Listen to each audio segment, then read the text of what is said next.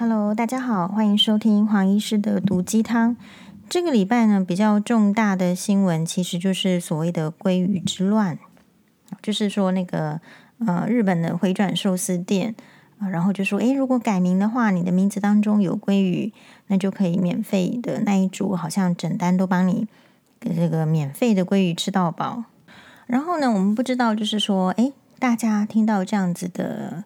呃，新闻，然后还有真的蛮多人哦，全台湾有很多人去，因为这个事情呢，确实去户政事务所改名，然后去吃了免费的鲑鱼，然后之后再改回去，然后大家的想法是怎么样呢？我个人是觉得呢，就是这铺路就是，其实我们在这个茫茫人海，虽然你总是要说台湾 Number One，或者是说要说自己好，要有信心在国际上立足。但是不见得是台湾、日本、韩国，但我觉得每个国家都是一样的，每一个地区的人就是一样的，人还是有分，就是说素质的高低或者是程度的好坏。那呃，所以只是说他这一些素质的高低或是程度的好坏，有没有借由什么事情让你知道？比如说，可能如果呃经验生活经验比较不够的话呢，你可能就会觉得。呃，有钱人比较好，然后比较觉得说没有钱的人比较没有用。但是实际上，如果你像黄医师这样子，就是有机会跟有钱的人相处过，然后也跟没有钱的人相处过，而且这种相处呢，是可能不是只有这个表面上我帮他倒倒倒水，在旁边站站站着，然后鞠躬的那一种，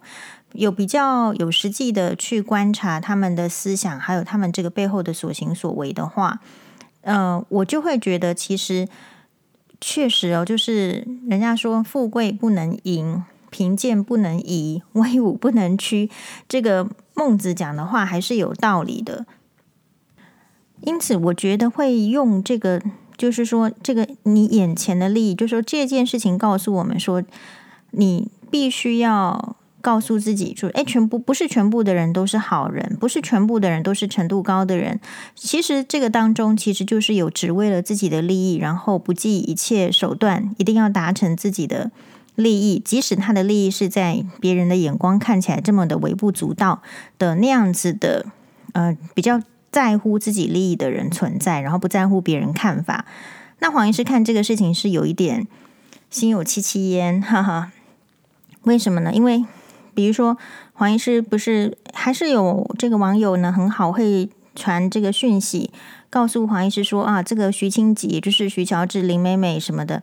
啊，又在什么网站呢？不管是我看全台湾的什么，不管是什么板桥大小事，还是高雄大小事，还是桃园大小事，总而言之呢，就是各个这个社群的这个公开的这个地方呢，都可以看得到他去张贴就是对黄医师的抹黑的文章。那我的感想就是说。我觉得人只要是，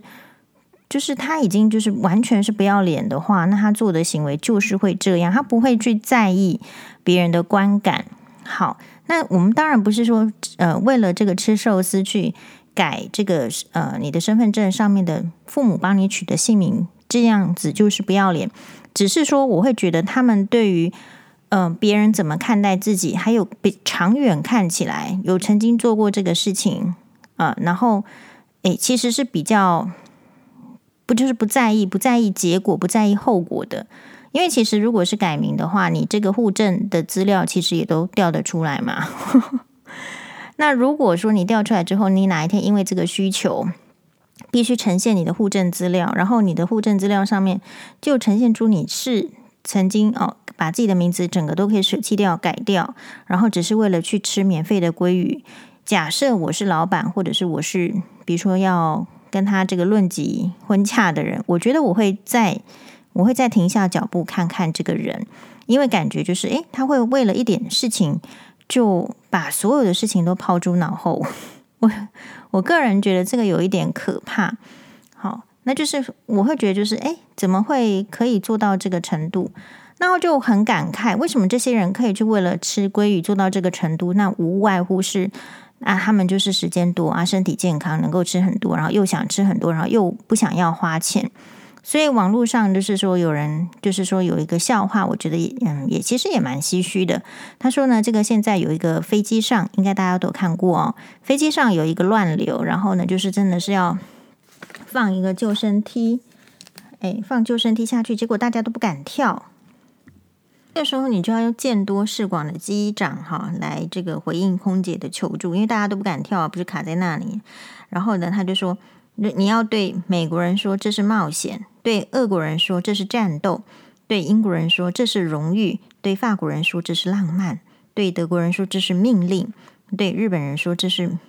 呃不对，德国人来说这是命令，然后对日本人说这是命令。可是空姐很为难的说，可是他们都是台湾人呢。然后机长就笑了笑，说：“那更容易啦，告诉他们这是免费的。”好，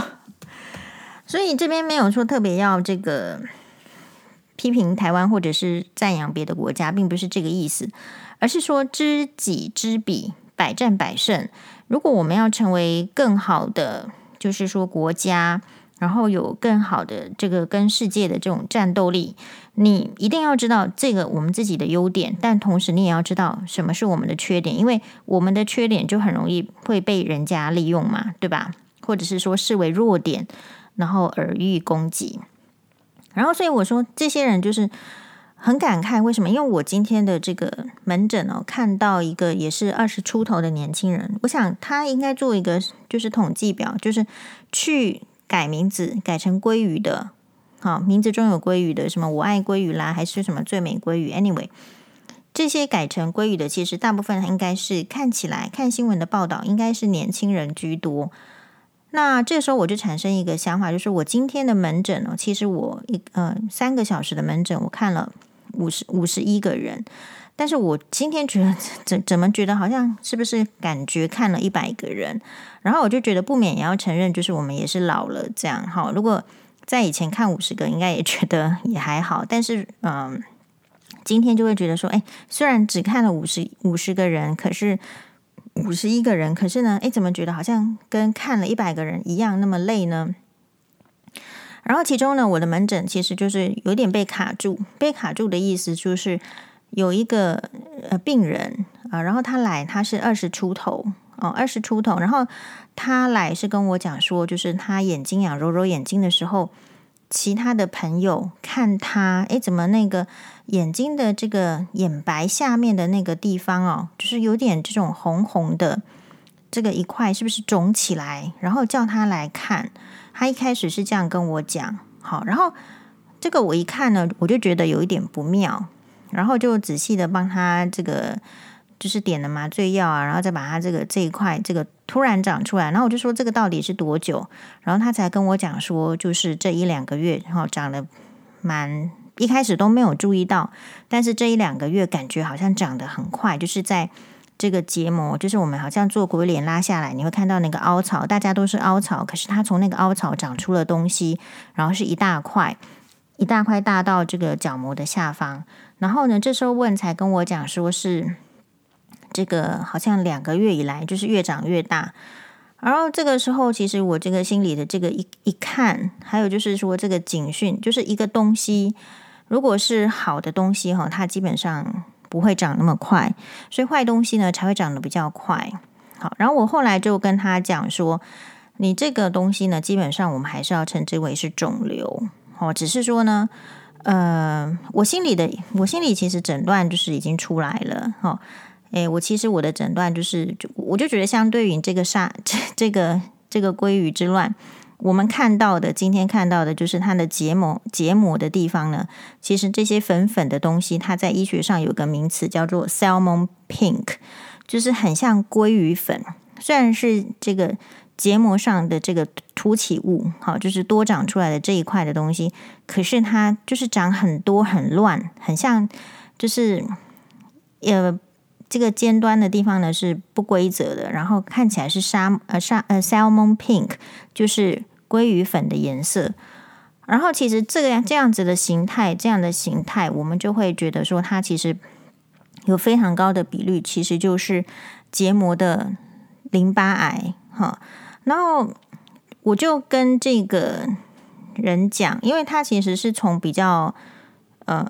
就是他平常上班的地方，其实是在比较偏乡，那但是呢，他可能就是放假的时候，比如说是呃六日的时候才会回台北，所以他今天其实也只是趁六日回台北，然后就来顺便看一下眼睛，都没有其他的不舒服，只是人家看到他说，哎，怎么长这么一大块？然后他自己照镜子，哎，下眼睑拉起来，真的是哦，长一大块这个东西，所以来问。那我就直接跟他说，哈，你这个其实就是眼球的肿瘤。然后我说最差呢。诶，你要经过这个解剖，要去送病理学，其实最差它就是一个淋巴癌，这样淋巴的肿瘤。好，然后这个时候，其实我们的这个病人呢，就开始有一点就紧张嘛。然后我这个时候黄医师会怎么告诉他呢？我觉得是这样子的：第一个，我们如果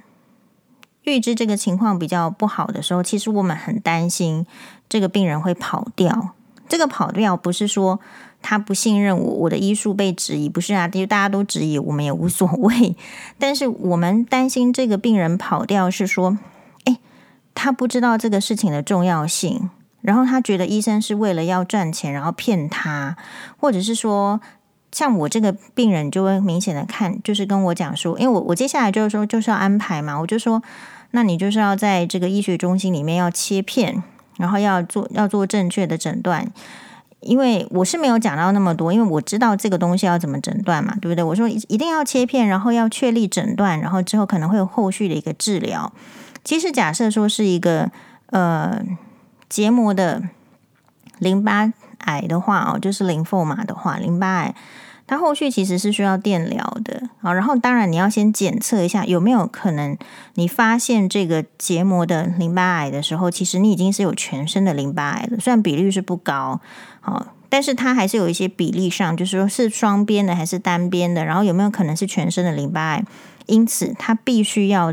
除了眼科之外，它也要在肿瘤科要做评估。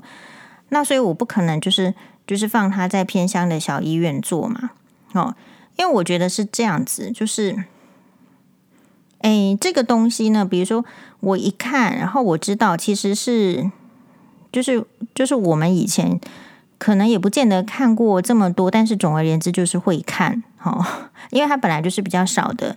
这个疾病。那我觉得有时候是，有时候也要很看运气，比如说这个医生会不会就是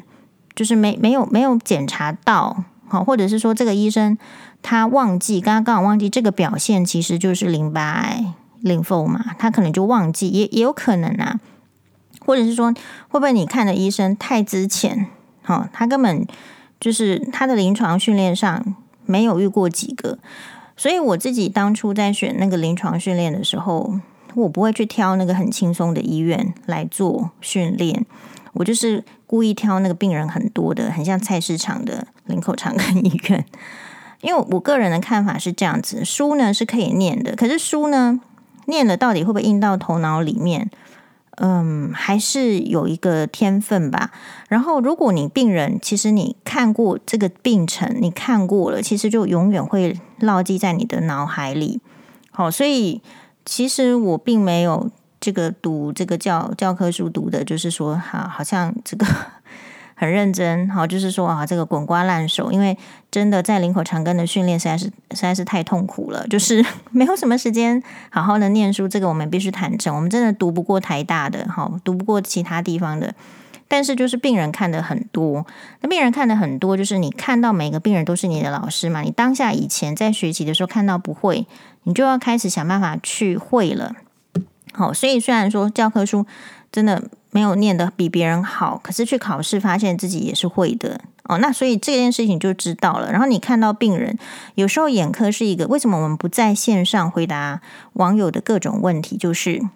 不是说黄医师拍心，而是说我们在讲一件事情的时候一定要负责任。我不能让你延误病情，所以我不能。我们眼科是一个什么样的科别？就是眼见为凭，也就是说，如果你会，你看到，你就会诊断了，大概就差不多，八九不离十。可是如果你不会，你看到了，你还不会的话，其实你永远也诊断不出来。所以有一点这样子的态势，就是我觉得他这个形容很好，就是一个眼见为凭的科。好，所以。我就要跟这个病人讲说，所以就花比较多的时间。我跟他讲说，其实你要想哈，你今天又不是住在非洲，好，你今天是住在台湾，然后你你也有健保嘛，然后其实你也有这个遇到好的医生。我不是指我自己啦，我是指说你在好的医院，然后会有好的医生，然后就是接下来你就可以安心的治疗。你一个疾病其实怕的是没有救，真的就没有救。可是你这个是有救的，好，要好好治疗的话，还是会有，就是有相当高的比率，也许是可以痊愈。但是当然还需要追踪。但是这个就是不幸中的大幸，很多疾病其实。在医生再怎么样圣洁的光环，再怎么披白袍，也是没有救的。好，所以我通常就会，我就这样鼓励他，我说，所以其实你，你就是不不用太太去烦恼，因为我觉得，所以这个问题是告诉我们说，其实年轻人烦恼的是什么？他告诉我说，哎呦，他不知道他的这个假吼可不可以请得到啊？因为因为还要再去那个哦做化验啊，后续的治疗，他就跟我讲说。哈，我不知道，因为才二十几岁，年轻人就是很老实，然后跟我讲说，哎，我不知道能不能请得到假哦，我不晓得长这个长官会不会允许哦。我说，那你长官如果不允许的话，你给我他电话嘛，打电话给他，我帮你讲啊。好，因为为什么？因为身体是你自己的，生病是你的，然后这个疾病只有你得到的人，你才会关注这个疾病。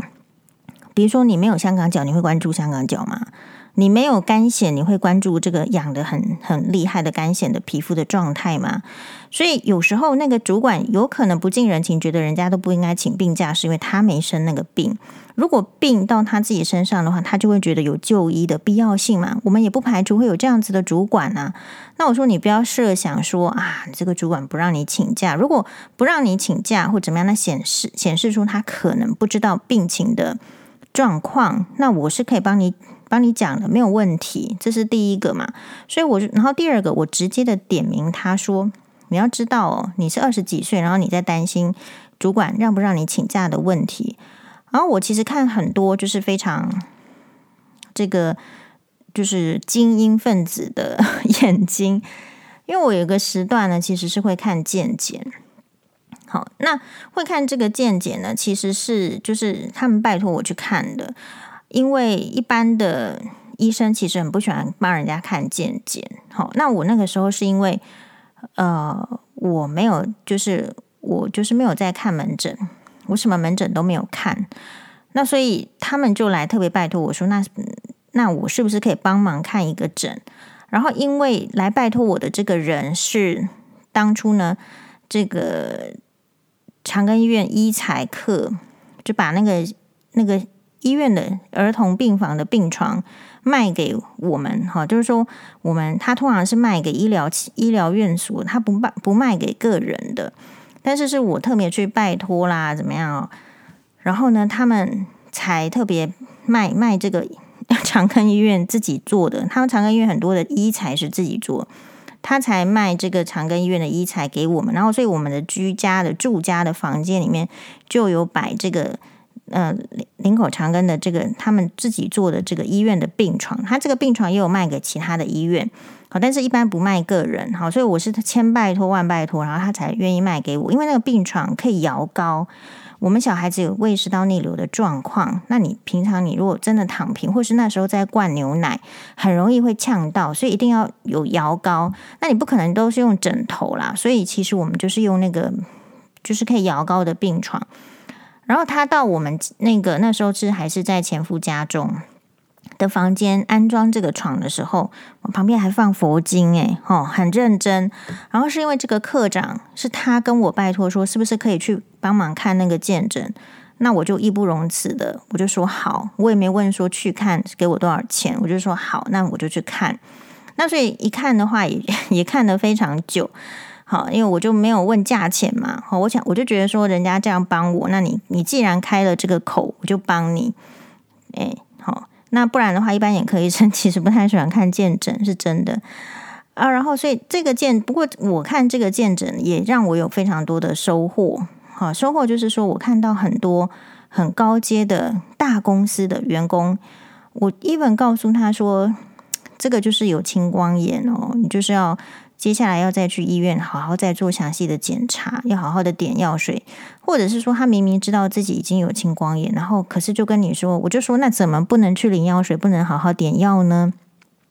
他就会跟你讲说，他那个假哈都非常难请。那这时候我也会跟其他的医生讲的不一样，我也不放过他们啦。有些医生可能就会听一听，就说啊，这个是你你自己的事情啦，你自己的眼睛啦，你你如果不不弄好的话，那接下来是你你自己负责任嘛，对不对？因为你是你不要去。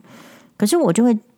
我就会换一个角度，我就跟他讲说，我说你说的确实也是可以想象，因为谁想要请假，特别是在。嗯，高压的竞争的环境，请假真的很困难。像我们如果在医院的话，也是以前也是很难请假嘛，对不对？因为请假就会就是会会会让人家觉得你是不是要偷懒啊，还是怎么样？但是我也告诉他说，可是如果你因为这样，只是因为这样的理由而罔顾自己的身体健康，比如说眼睛的青光眼不治疗的话，那青光眼不治疗是会瞎掉的，是真的是也会整个黑掉啊。那你等到黑掉的时候，要再治疗说没有效果，没有办法呀。所以你现在就好好积极的治疗。我就说你，你难道真的认为你眼睛真的都瞎掉之后，你的公司还会要你吗？其实我就讲这讲完这句话，病人就懂了，然后就说好，他会好好去医院，然后再好好的拿药。好，所以嗯、就是每一个人这个看诊，每一个人对病人会有不同的原则。那比如说，我们今天有看到一个。这个妈妈带带着小孩子来，然后其实近视已经两百多度的，看不是很清楚，比到零点三、零点四，很明显的就是需要戴眼镜的小朋友。好，那我不过是因为是第一次来，我就会稍微要问一下，问一下说，他就说其实去年医生就有跟他说已经近视了，然后要点药水，可是他们就他就觉得说就没有好好的点药水。我说是啊，那就是没有好好的点药水。然后因此我就跟他说了一些话，跟这个妈妈说话。然后这个妈妈呢，她我觉得我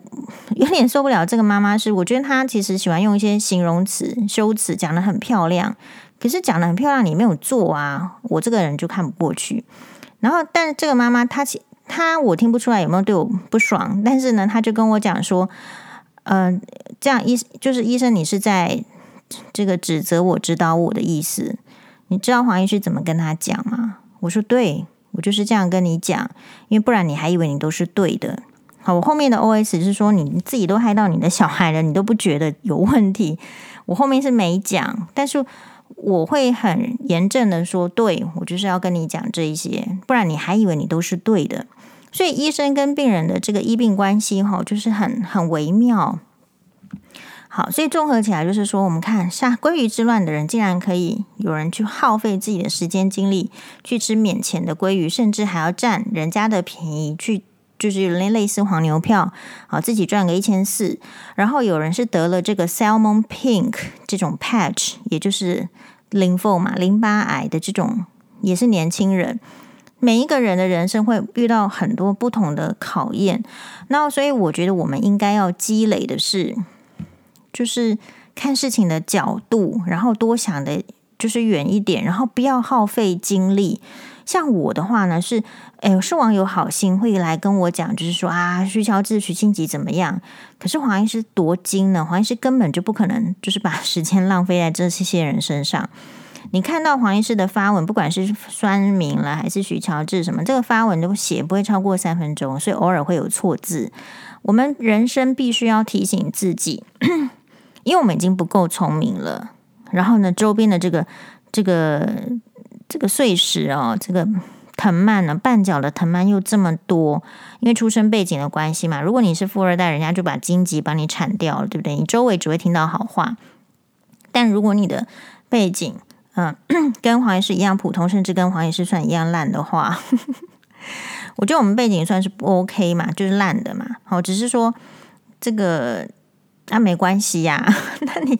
你在不好的背景里面，你就是去想说怎么样又我们因为背景又不好又不够聪明，那就是把精力节省下来做背，把自己呢做最大的投资。那这个投资里面，我觉得最重要的是品格，因为品格的话，其实你长久还是会被看出来的。你以为就是说有钱人或者是说比较有。就是能提拔人的能力的人，他不会看人吗？他看人不看人品吗？我觉得其实长远来看，要获得机会，你必须要先修养自己的人品，才有那个机会。因为没有人想要提拔小人的，没有人想要给小人机会的。所以在我们去渴望获得好的机会什么的时候，其实是先要求自己的人品，包括诚实，好，包括不要贪小便宜。就像我那一天就是，然后还有就是勇气，就是勇敢的说出自己的心里的想法。然后最后就是实践，或者是说要知道爱因斯坦的那一句名言：这个世界并不会被坏人所毁灭，但是会被冷漠的人毁灭。好，所以我们不要做冷漠的人。我们看到弱势的时候，就是可以想想看怎么帮他。我们遇到这个别人的欺凌的时候呢，就就是要去想，好，要怎么帮他。我常常觉得，人家说理论上年轻人应该是进已经进步或者是迈向进步的一群，可是我们今天呢，我就发现说，哎，那个看门诊的那个诊所附近那个唱卡拉 OK 好大声哦，好，上你那上次已经很大声，今天又很大声，然后呢，这个时候我就问这个里面的那个验光师学弟，哈，那年轻人跟我当然差二十岁了，我觉得哈，就看起来很年轻。然后我就问他说：“如果是你，那就你们不反应吗？”他说：“已经反应。”我说：“不不叫警察嘛？”然后他就说：“啊，那个是要十点以后。”我就说：“你们都不做做看，怎么会知道？那难道你要容忍这样的情况吗？”好，也就是说，我发现年轻人还不够。年轻人虽然说有青春，有有这个活力，可是没有胆识。所以这个是很容，这个是天，这个是本来就是。存在的道理。那当年轻人没有胆识的时候，其实中中年人或者是中老年人，其实本来就要就要去提醒他。如果老是对于不满的现状沉默，你就会被压迫，你就变成是要忍耐。不要忍耐久了，就以为别人欺负你是正常。好，所以这边大家都可以再去思考。那我觉得处理事情的方法，不见得是要吵架。好，不见得是要吵架的意思是说，哎，我看了那个什么空姐，好去烧了那个房子，那个那个很夸张，就是还去什么踹婆婆啦，把婆婆扇去配啊，然后把家里的婆婆家里的冰箱啊，通通的翻出来。然后我突然那个瞬间是说，哎，这个影片出现了在黄医师后面，到底是什么意思？如果出现在黄医师面前面不就好了吗？那我因为生气丢一支原子笔，到底大家在吵什么？然后对啊，我就突然觉得，好，所以人确实是要有比较的。然后，如果你没有办法看到比较，那你的思考可以再再拉拉广一点。谢谢大家跟我们一起收听今天的 Podcast，祝大家周末愉快。